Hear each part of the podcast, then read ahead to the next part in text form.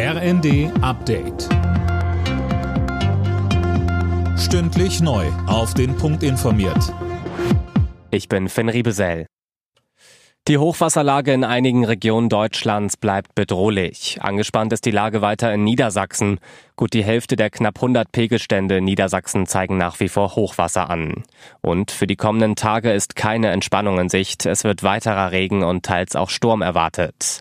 Niedersachsens Umweltminister Christian Mayer. Die Lage bleibt ernst und es ist sicher eine der größten Hochwasserkatastrophen, vor allem weil sie so landesweit ist. Gleichzeitig aber schließe ich mich dem großen Dank an, an die vielen Helferinnen und Helfer.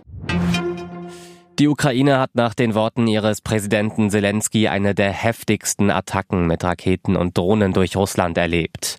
Mehr als 150 Sprengkörper seien abgefeuert worden. Die meisten habe die Luftwaffe entschärft. Von mindestens 30 Toten und 160 Verletzten ist inzwischen die Rede. Jobverweigerern das Bürgergeld drastisch kürzen. Für dieses Vorhaben bekommt SPD-Arbeitsminister Heil nun massiv Kritik aus den eigenen Reihen und auch von den Grünen im Kasten. Ja, der grünen Sozialexperte Audretsch etwa warnt im Spiegel davor zu überziehen. Das Bundesverfassungsgericht habe zu Sanktionen geurteilt und strenge Vorgaben für Kürzungen gemacht, sagt er. Und der SPD-Mann von Malotki meint im Spiegel, es sei nicht hinnehmbar, dass Menschen in unserem Land über zwei Monate keinerlei Mittel zur Existenzsicherung haben. Von Union und FDP gab es bereits Zuspruch für Heils Vorhaben. Andreas Wellinger hat das Auftaktspringen der Vier-Schanzentournee gewonnen.